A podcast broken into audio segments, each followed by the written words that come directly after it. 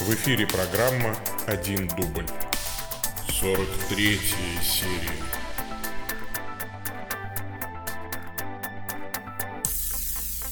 Во имя Отца и Сына и Святого Духа. Аминь. Привет, дорогие мои слушатели. Сегодня у нас 16 июля 2018 года. Прошла, миновала середина лета. Казалось, только вот вчера я записывал предыдущую серию. Быстро очень неделя пролетела, насыщенная, но быстрая. Московское время 15 часов 14 минут. А, это 43 серия программы «Один дубль». А, ответы пастыря. Здесь я отвечаю на ваши вопросы, присланные по адресу bishopsobaka stcross.ru. А, Все это есть в описании к аудио.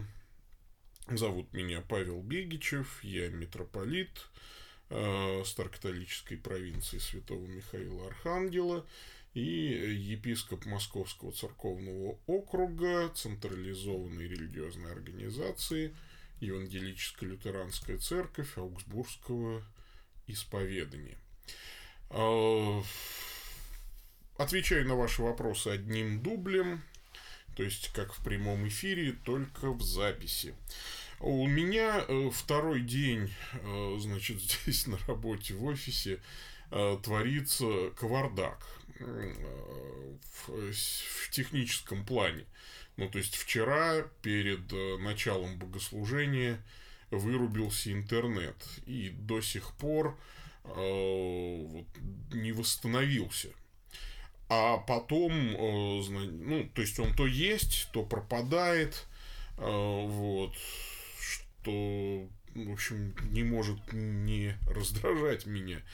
Вот, я тут пытаюсь судорожно что-то делать, приходит с большим опозданием какие-то сообщения, может быть, даже и письма я не все получил. И я сижу в подвале, у меня плохо ловит мобильный интернет, только 3G, и вот я сейчас через мобильный интернет тут пытаюсь что-то подключить. Скорее всего, я запишу вот эту программу и ее смонтирую здесь, а потом вылезу на поверхности, где-нибудь в кафешке сяду, чтобы ее отправить в эфир, где хоть LTE будет ловить. Вот, поэтому тут такая вот у меня катавасия. Вчера поломался э, неожиданно диктофон. Значит, проповедь не смог нормально записать. Камера на телефоне вырубилась. Я не понимаю от чего, от жары что ли, это вроде не жарко было, ну как это? То есть не записалась проповедь, 10 минут от проповеди только записалась, камера вырубилась, ну и естественно никто этого не заметил, ну что камера стоит далеко, а я за алтарем и за кафедрой. Вот, поэтому пришлось вот вчерашнюю проповедь, на мой взгляд, очень важную проповедь, выложить в сеть ну вот 10 минут с камерой взять, причем сжать это в какое-то качество 720p всего лишь. Вот, потому что Остальная часть этой проповеди была взята с, просто с интернет-трансляции. А, как я сказал, вчера с интернетом были большие проблемы. Он уже вчера отрубился, поэтому тоже там как-то то он отрубался, то прирубался то Леша мой бедный пытался там как-то через мобильный интернет все это дело транслировать. В общем, все, вот техника нас подводит. Не подводит нас, слава богу, только Господь. Пользуясь случаем, хочу поблагодарить всех, кто продолжает принимать живое участие в беде Ялтинской церкви в нужде, э, скорее, Ялтинской церкви. Ну, небольшая уж беда, но нужда, прямо скажем, да. А вот, у них э, они могут лишиться здания, если вовремя не сделать там э, экспертизу культурно-историческую, потому что здание это кирхи старинное и еще на деньги Александра Третьего был построено, там молился и Николай II, Э, вместе со своей женой Александрой, которая ну, была урожденной лютеранкой, потом принявшей православие, но по старой памяти иногда заходившей, видимо, в кирхе молиться. Ну и так далее. Это серьезное такое вот здание, и э, Поэтому вот в описании к этому аудио будут реквизиты, если вы э, хотите что-то пожертвовать, туда, пожалуйста, жертвуйте. Знаете, я был умилен, что пришло 100 рублей с пометкой для Ялты и 500 рублей с пометкой для Ялты. Я очень благодарен этим жертвователям. Вот э, это видно, что, ну, люди, возможно, ну, какие-то последние, что ли, деньги для себя жертвуют. Ну, то есть, это вот э, сравнимо с двумя лептами бедной вдовы. Э, поэтому вот не смущайтесь, э, может быть, кто-то и улыбнулся бы таким малым и несерьезным пожертвованием, но только не я, потому что я прекрасно понимаю, э, как это, каково это жить, когда даже 100 рублей перечислить для тебя тяжело. Поэтому спасибо всем вам, спасибо вот жертвователям, и э, благослови вас Господь. Э, также, конечно, никто не отменяет нашей текущей работы, и э, вы знаете, что у нас осенью должен, должно состояться заседание Генерального Синода. На это тоже мы сейчас копим деньги усиленно. Вот, и прошу вас не ослабевать в пожертвованиях, потому что кроме вас э, нам неоткуда их взять. Вот я всех вас, дорогие мои слушатели, рассматриваю как часть своей паствы, которую уж я духовно окормляю, и раз уж да, то есть, раз уж у нас такие доверительные отношения, вы присылаете свои вопросы, следовательно, доверяете мне в каких-то ответах, доверяете мне в решении каких-то ваших духовных проблем, то, а, как апостол Павел писал, велика ли важность, если мы друг друга вот обогатим чем-то и материально. Ну, как обогатим? Ну, поможем друг другу. То есть, не личного обогащения мы же здесь ищем, а пользы для дела Божьего. Поэтому я хотел бы ободрить всех, кто участвует в наших проектах. Спасибо вам и э, видит Бог, не потеряйте вы награды свои. Ну а теперь к вопросам. Их немного, я почему так, э, такое обстоятельное вступление делаю. Два письма всего пришло, э, пять вопросов в двух письмах. Это нормально. Начнем, пожалуй. Человек служащий интересуется. Здравствуйте.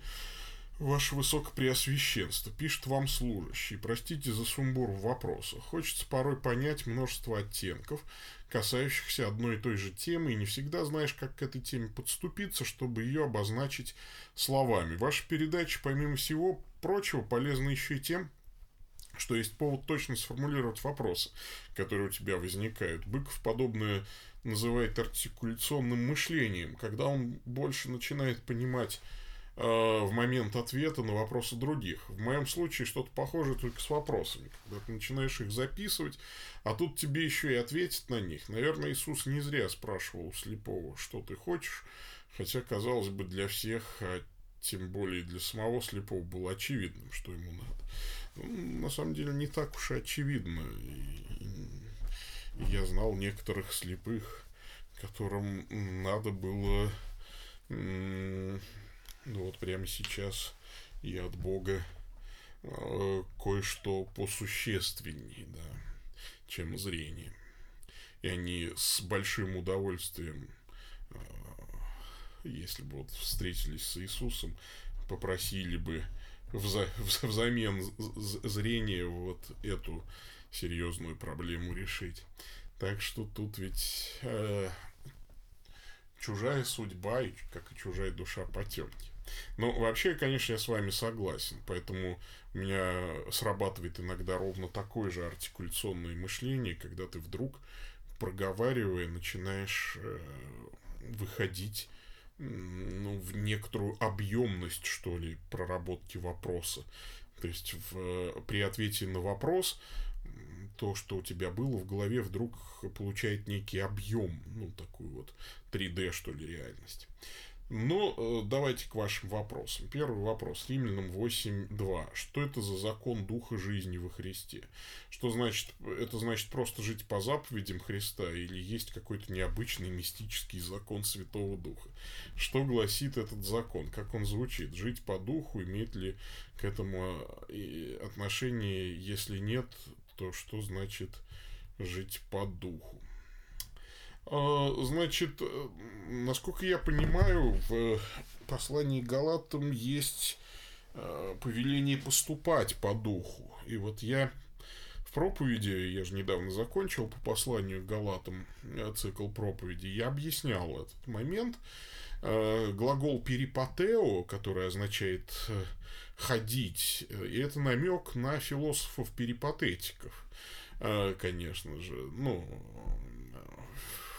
философы по перипатетике это мало связаны с Библией понятия, но привычка многих философов, не только перипатетиков древних, э, состояла в том, чтобы не в классе преподавать стоя, когда вот ученики сидят за партами. Это форма преподавания, привычная нам. А вот многие древние философы перипатео, то есть вот они ходили, э, ходить по периметру. Вот слово периметр тоже с, с, с этой же вот приставкой пери, да, перипатео, то есть ходить по периметру, по кромке, по краю. Э, но имелось в виду, что учитель ходит кругами. Кстати, эм, очень забавно в детском фильме «Приключения электроника» там вот этот преподаватель литературы, который ведет литературный кружок, вот он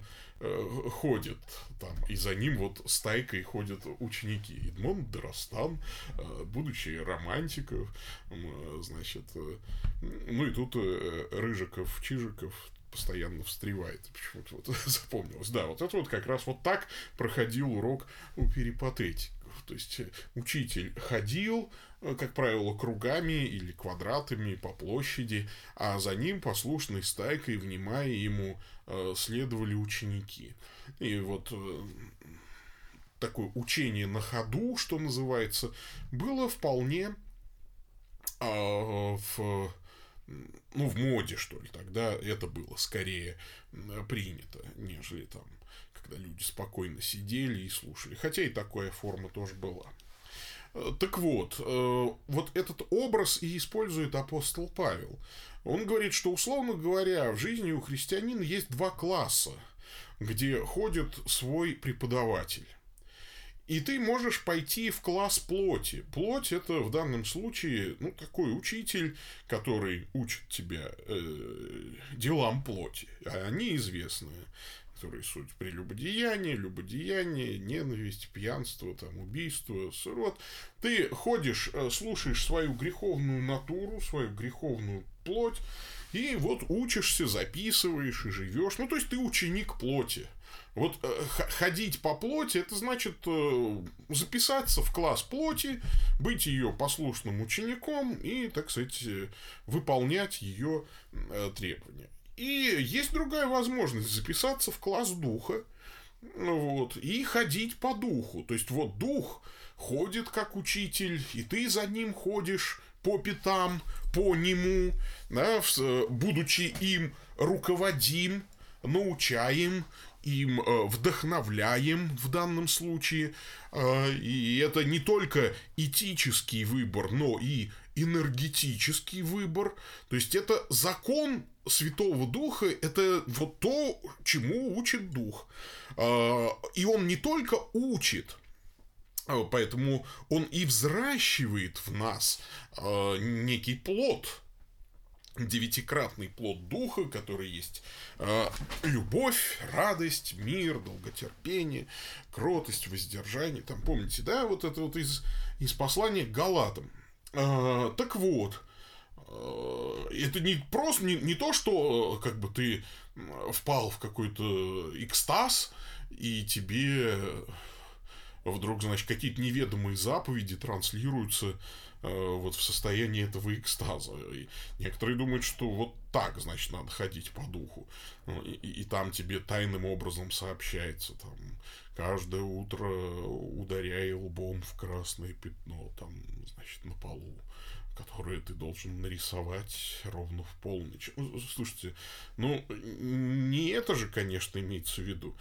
Вот. Апостол Павел, он хотя и мистик, но он такой мистик-практик, да, то есть он говорит, ты просто учись у духа, и очень легко распознать, э, чему учит тебя плоть, вот плоть тебя учит вот этому, и он перечисляет чему, и вот даже говорит, и прочее подобное. Вот там в классе плоти можно вот это все услышать, этому научиться, этим вдохновиться.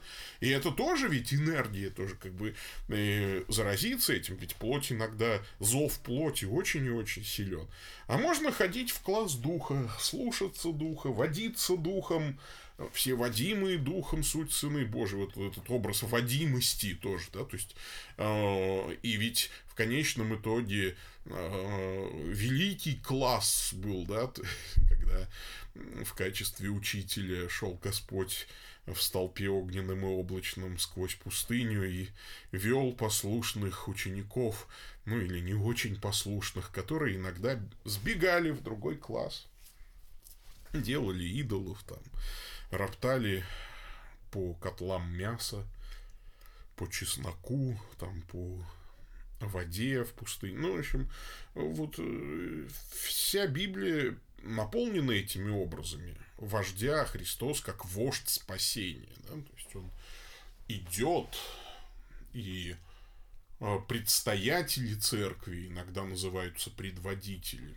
Это потрясающе. Да? То есть мы ходим ходим по духу.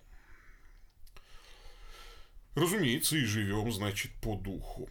Пойдем дальше. Второй вопрос. Э, фраза «во Христе» 71 раз упоминается в Новом Завете синодального перевода. Э, что значит делать что-то во Христе?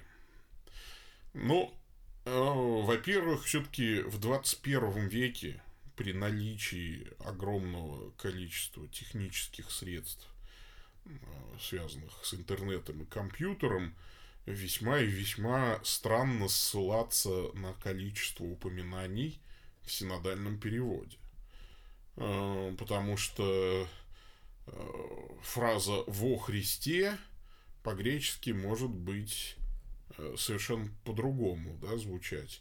Ну, например, «эн Христо» — это одно, или как-то может быть там просто стоит дательный падеж, э, имеется в виду, э, и, и, и кто-то перевел это как местный падеж. Ну, или э, фраза во Христа, там, например, да, там, то есть, и так далее. То есть, вот э, я бы поостерегся всякий раз, когда ты видишь фразу по-русски, говорить, а, ну, значит, в следующем э, раз, когда она встретится в русском тексте, она будет означать ровно то же самое. Это первое мое замечание. Я еще не дочитал ваш вопрос, но я сразу предостерегаю вас от того, чтобы читать Писание только лишь в переводе. Нужно, конечно, его изучать на языке оригинала. И для этого у нас есть все инструментарии. Ну, в конце концов, подстрочники есть. Можно ли точно... А, что значит делать что-то во Христе? Можно ли точно диагностировать, что вот ты сейчас во Христе? Как вы относитесь к проповедям Рудометкина ПС на эту тему, если, конечно, с ним знаком? Нет, с Рудометкиным ПС я не знаком. Я только знаю, вот, что в Тольятти, и мне кажется, что, может быть, вы даже дорогой служащий, немного палитесь в данном случае, потому что я не знал, кто вы, да, и сейчас у меня возникли сомнения. Я знаю, что... Дело в том, что есть YouTube-канал тети Риты из Тольяттинской церкви э, Виноградовой, да, значит, это, и она выкладывает э, видео, я на ее канал вообще случайно набрел и подписался. Ну, просто для того, чтобы видеть, э, смотреть видосики из родного города. А, и я очень часто вижу там проповеди э, некоего Рудометкина, ну, вот такого пожилого дядечки. Я ни одну из его проповедей осилить не смог. Я, честно, пару раз э, включал и, и, и не смог. Мне очень стыдно. Э, весьма достойный, наверное, это человек, раз его тетя Рита так значит, я, я уж прошу прощения за фамильярность, тетя Рита, я как бы, э, если вдруг вы меня слышите, как-то я привык вас так называть уж. Это вот и такое. А, я рад, что вы выкладываете видосики. А, и вот, эм, ну, в общем, короче, я не знаком с учением Рудометкина, но могу себе представить. Дело в том, что э, в пору моей бурной э, тольяттинской баптистской юности что-то было такое очень похожее вот на это ну, как-то это вот что-то было модно, и был какой-то вроде даже лагерь молодежный, откуда приехали в восторге некоторые братья и сестры говорили, что там вот особый какой-то человек, может, это и был вот этот Трудометкин, у меня какие-то э, вот в голове в связи с этим обрывки, что ли, воспоминаний, ну, ну, тогда уже вот эту тему. И вот э, как бы там был человек, который вот на тему «Во Христе» что-то очень много говорил, и когда они все это дело пересказывали, ну, получалась такая какая-то очень стройная концепция, интересная, но, как мне показалось, э, вот она интересна была с теоретической точки зрения, но, как всегда, во всех этих стройных концепциях непонятно было, что делать-то конкретно. Как же быть-то? Вот. Ну и во всяком случае ни у кого не получалось особо там как-то это все применить. То есть звучало красиво, э, завораживало, а, а, а, а, как всегда темна была вода в облацах. А, ну, возможно, это как не Рудометкин был, поэтому я не знаю. Э, поэтому пусть Господь благословит э, этого человека. Я вообще ничего не, не знаю ни хорошего, ни плохого. Э, я знаю, хотя фамилия, конечно, напоминает о неприятных ассоциациях. Ну, кто знает или не знает, был такой на юге России в начале 20 века Максим Рудометкин известный такой ересиарх. Он называл себя царем духовных христиан. Ну, он принадлежал к секте прыгунов, э, таких э, хлыстов. Такая была хлыстов, хлыстовская секта. Возглавлял ее Максим Рудометкин, МГР. Григор... Максим Григорьевич, по-моему, Рудометкин, да, то есть... Ну и его последователи, кстати, до сих пор существуют. Ну, это просто однофамильцы, скорее всего. А, вот. Так что же к вопросу? Что значит делать что-то во Христе? Вот есть хороший текст, поступающий по правде идет к свету, да, вернее, поступающий там, не поступающий по правде не идет к свету, к свету, чтобы не обличились дела его, а поступающий по правде, сейчас я открою Библию, чтобы уж там не быть голословным. А, вот. Да, всякий делающий злое ненавидит свет и не идет к свету, чтобы не обличились дела его, потому что они злы, а поступающий по правде идет к свету, дабы явны были дела его, потому что они в Боге соделаны. Вот это выражение делать какие-то дела в Боге или что-то сделать, ну, соответственно, во Христе, на мой взгляд, довольно-таки прозрачно.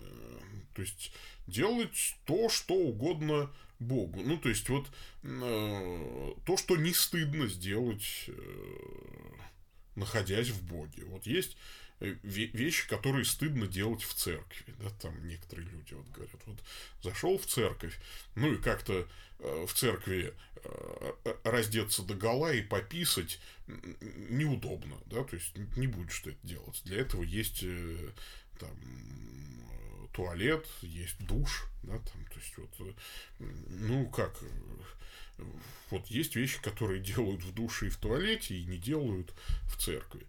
Потому что ну, не принято, нехорошо будет это сделать. Да? Но также и в Боге или во Христе не принято делать грех. Да? Вот дела, соделанные в Боге, это дела, сделанные с его одобрения. Ну, то есть, это такой образ, на самом деле. Вот Бог как некая сфера духовная, да, в которой ты пребываешь. Поэтому э, ты сейчас во Христе, если ты делаешь дело, которое не стыдно делать во Христе. То есть, находясь во Христе, как бы внутри Христа. Ну, или рядом с Христом. Или, э, ну, то есть, делать дело, которое Христос бы одобрил. А если ты делаешь какое-то злое дело, то, стало быть, ты не во Христе. Ну, вот и все. Здесь нет ничего общего с какими-то аскетическими практиками или мистическими практиками.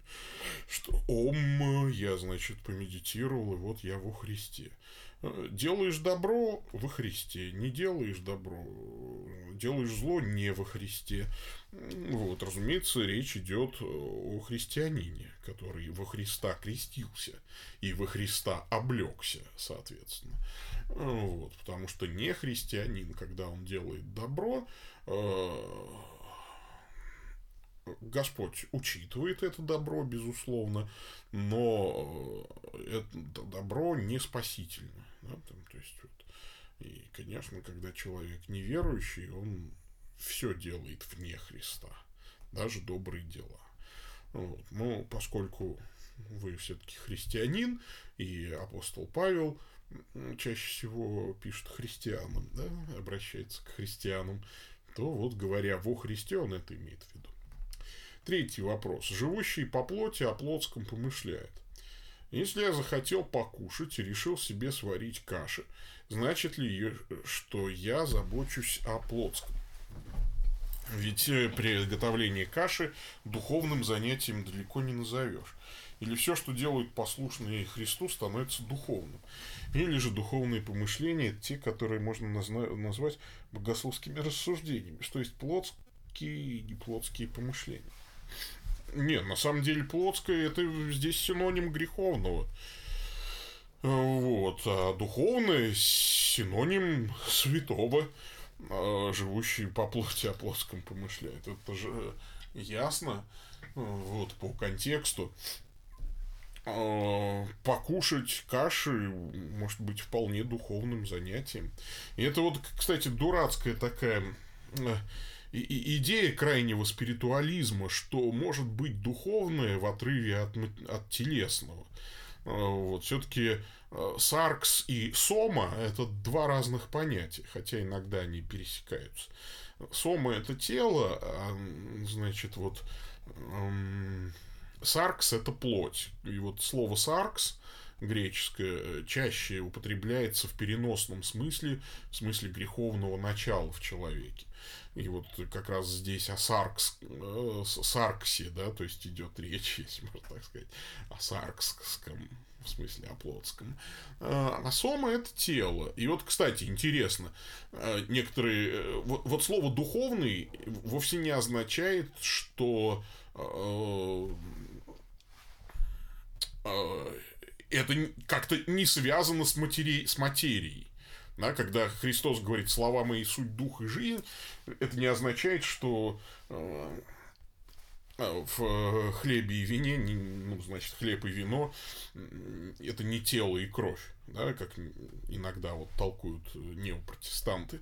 Э, дело в том, что, ну, например, мы же все верим, что когда мы воскреснем, тела наши будут преображенными – но они будут вполне материальными. Вот Христос, когда воскрес, тело-то у него было прославленное, но вполне материально его можно было потрогать. Освежите меня, дух плоти костей не имеет. Но, тем не менее, апостол Павел называет эти тела духовными. А, вот, он говорит, сеется тело душевное, восстает тело духовное. Тело духовное, но это не означает, что мы как привидения будем бесплотными. У нас будет плоть, но она будет преображенная. Э, значит, э, тело и кровь Христа, присутствующие в Евхаристии, они духовные. Да, э, значит, но они реальные. Они вполне материальные, только эта материя другая, из другого мира, да, то есть вот такая, да, то есть и преображенная, она обоженная.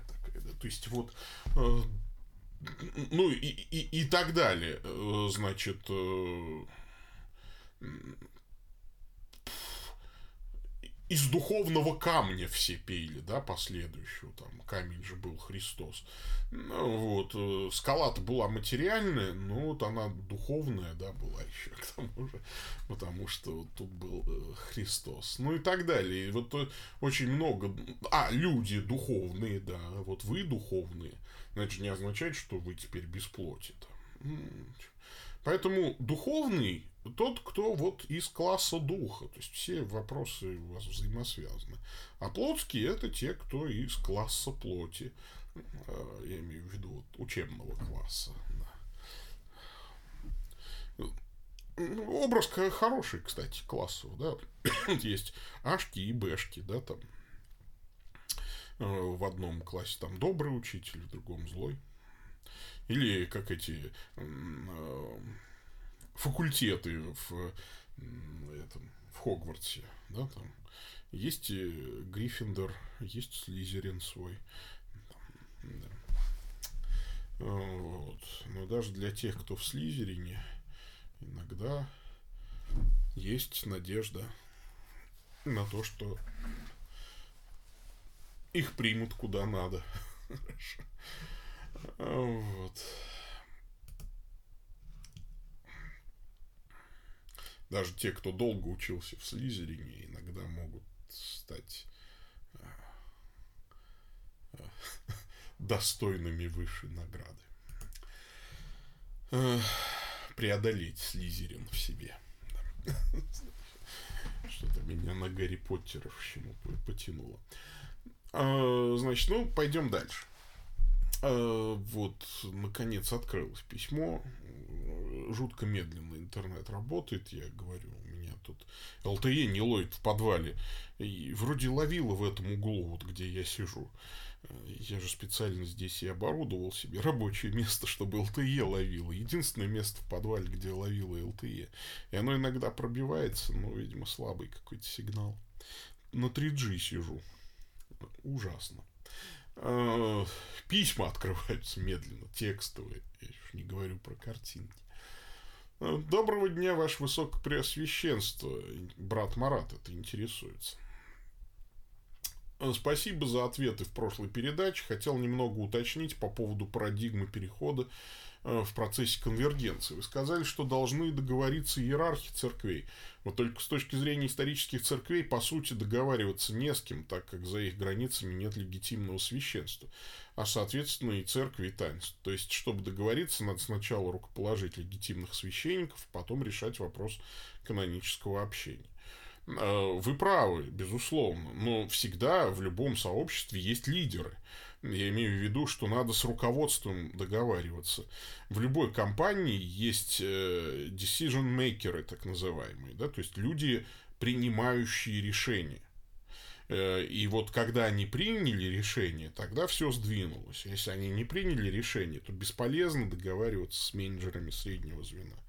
Это э, люди, которые решения не принимают, которые будут затягивать решения, будут, ну, потому что им нужно имитировать деятельность, да, и от того, чем больше они работают, как им кажется, зависит их эффективность в глазах начальства. Поэтому всегда есть э, смысл вот, в бизнесе, да, там, то есть разговаривать только с decision-мейкерами, то есть людьми, которые действительно полномочны принимать решения.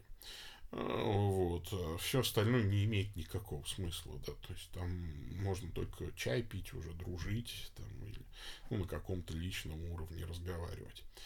А, вот, поэтому, конечно, надо э, разговаривать в рамках конвергенции с э, руководителями тех конфессий. А то, что, естественно, да, конечно, э, с точки зрения исторических церквей, ну, вот была Елцай, лютеранская церковь, там не было ну, какого-то такого епископата с точки зрения канонического права международного, легитимного как и его нет у других там протестантов, у баптистов, например, в союзе ЕХБ нет никакого э, легитимного, соответственно, священства.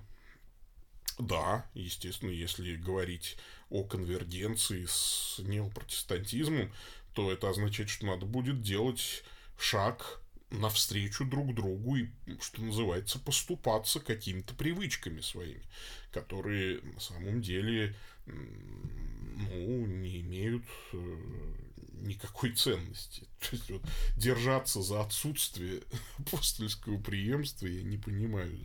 Э, э, я не понимаю принципиальности этой позиции. Мы не хотим, чтобы у нас было апостольское преемство. Не хотите? Ну, как хотите. Да, в принципе, никто не заставляет. Вот. Ну, просто вы знаете, что у вас дело не сдвинется с мертвой точки, если вы не получите его. Вот и все. А чаще всего э, все эти разговоры о том, что нам не нужно апостольское преемство, они из категории зелен виноград. Да. То есть вам, собственно говоря, его еще и никто и не предлагал. Э, потому что большинство э, представителей высших иерархов исторических церквей настроено весьма агрессивно и всегда все говорят там о том, что чего там, вы покайтесь, просто приходите к нам, становитесь нашей частью и все. Это крайне мало вот этого представителей. Ведь, сколько концепций единства? Есть организационное единство, да, то есть когда все, вот границы церкви это наша, наши конфессии, вот с кем мы имеем евхаристическое общение. Вот входите в нас, а, значит, организационно полностью подчиняйтесь всем нашим структурам. И есть духовное единство, типа духовное, да, которое не имеет никакого физического выражения. Ну, там духовно на небесах мы все встретимся, там все хорошо. Духовно тело Христово едино, поэтому нам и не нужно какого-то физического здесь на земле единства достигать. Э, у нас же духовно-то все едино. И эта ущербная позиция, она вот та же крайне спиритуалистическая, согласно которой и креститься водой. Зачем? Главное же духовно креститься там и э, жениться тогда надо духовно. Что там с женой, э, значит, спать-то, до детей рожать? Главное же духовно. А еще можно духовно верным быть жене там, да, там, то есть, вот, что и, и физически-то ей быть верным там.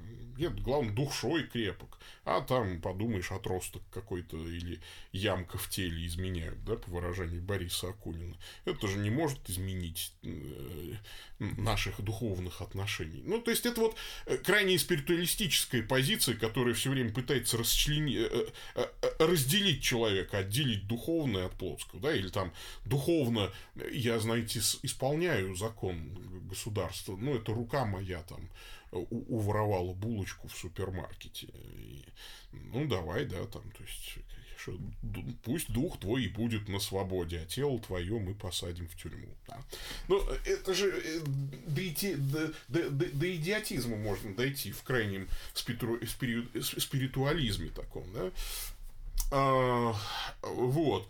А на мой взгляд, единственная верная концепция – это концепция интеркоммуниона единства. Да? То есть, мы административно, организационно разные.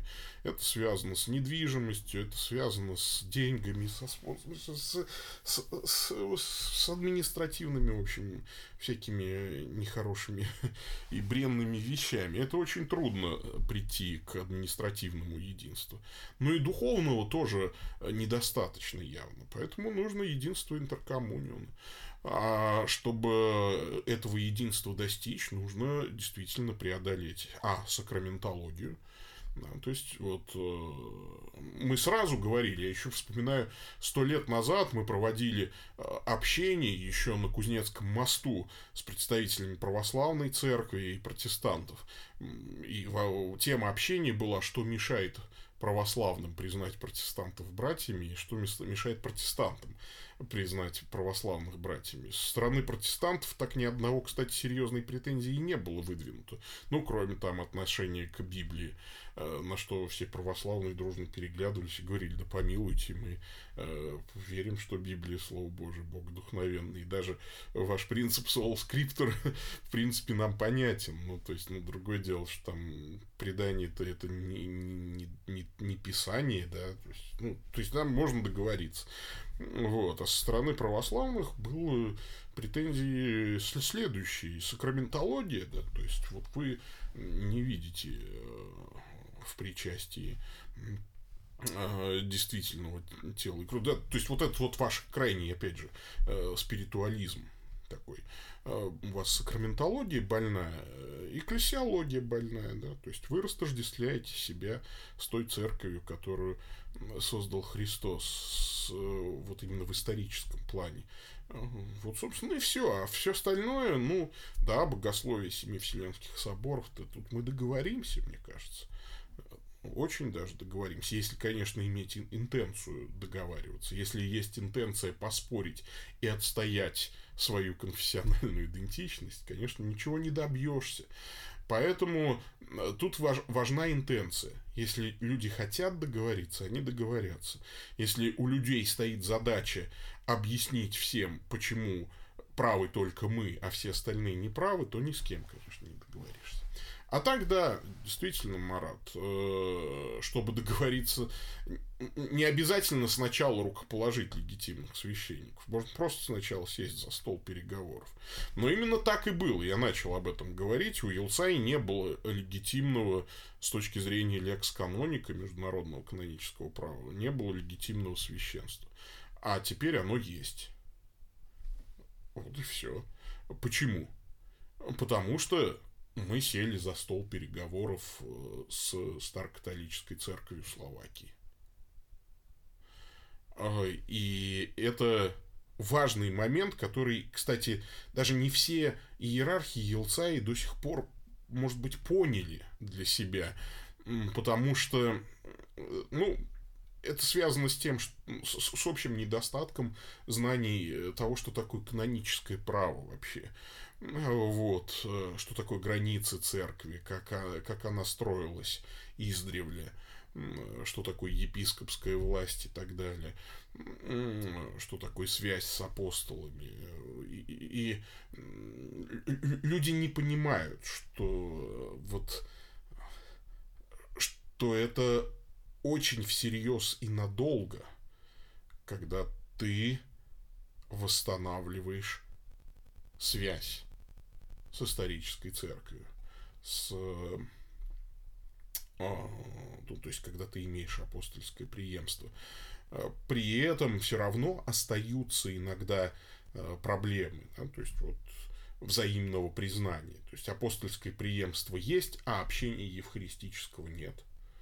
Да, то есть, ну, естественно, первое, что было сделано после заключения интеркоммуниуна, ну, у нас последовательность была такая, да. То есть э, заключили интеркоммунион. Ну, вернее, сначала рукоположение. Ну, как-то это все одновременно было.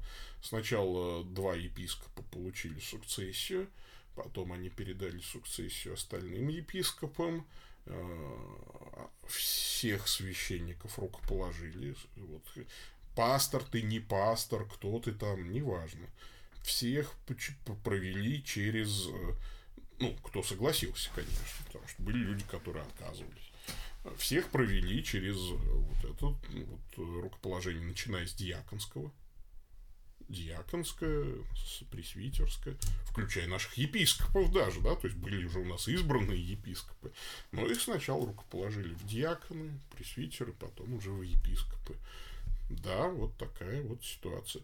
И это нормально, и естественно, и по сакраментологии договаривались. Э, вот, и до сих пор договариваемся. Да, мы остаемся лютеранами, но в данном случае между лютеранской и старокатолической верой нет никакой разницы. Почитайте старокатолическое вероисповедание. Оно есть на сайте stcross.ru. Вот, например. А, так что любой лютеранин там подпишется. Практически любой. Ну вот, и мы, поэтому мы и подписались. Вот и все. А, и под нами подписались. Ну, потому что старокатоликам нравится Аугсбургское исповедание. Хорошо. Может быть, там не по всем мелочам на сто процентов все, все согласны. А, вот. Долго отвечаю, извините. Второй вопрос по поводу 90-го псалма. Он традиционно читается вечером, как в иудейской традиции, так и в католической, в православной, в связи с чем традиция связывает этот псалом именно с вечерними чтениями, также с поминовением усопших, ведь он даже начинается живущий под кром Всевышнего под сенью всемогущего покоится. Его содержание напоминает о жизненных ситуациях. Ну, во-первых, э, с чего вы взяли, что усопший не может жить под кровом Всевышнего и покоится под сенью всемогущего? Вообще э, традиция этого псалма, чтение этого псалма, это псалом такой оберег. Ну, э, не в оккультном смысле слова, что само звучание этого псалма обережет тебя. Хотя некоторые относятся к этому псалму именно как к такому оккультному оберегу. Это, конечно, неправильное отношение. И когда его там э, на, на поясок, ну, там на пояски такие, знаете, да, вот с 90-м псалмом на теле носят постоянно, ожидая, что это все человека убережет от аварии там, или от несчастного случая. Это, конечно, такое язычество, но э, если ты веришь, что ну просто вот как бы вот если этот псалом действительно выражает твою веру в Бога, является молитвой твоей, твоей интенцией, то да, почему? Это просьба к Богу о защите. Э, живые в помощи, да, то есть э, живые помощи, вот в народе называется это псалом, потому что по-старославянски он звучит живые в помощи Вышнего, э, в крови Бога Небесного водворится, рече Господи, заступник мой еси.